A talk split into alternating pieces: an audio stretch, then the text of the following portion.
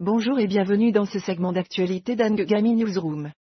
Ce lundi 19 février, des événements tragiques secouent le monde. En Papouasie-Nouvelle-Guinée, des violences tribales ont coûté la vie à au moins 64 personnes, révélant une situation de tension extrême. Dans le Moyen-Orient, le conflit entre Israël et le Hamas à Gaza continue de faire des vagues, tandis que des forces israéliennes ont tué deux Palestiniens lors d'une opération dans un camp de réfugiés en Cisjordanie. La violence persiste et l'instabilité règne dans la région. En affaires, un vol de Alaska Air a été terrifiant pour ses passagers, mais la situation aurait pu être bien pire.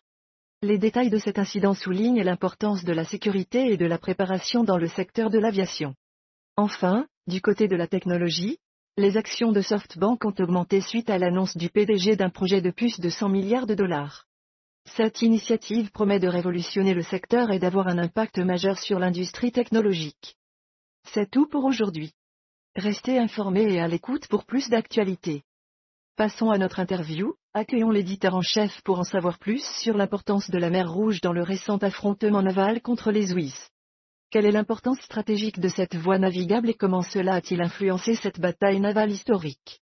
La mer Rouge voit passer 15% du commerce mondial, en faisant une voie maritime cruciale.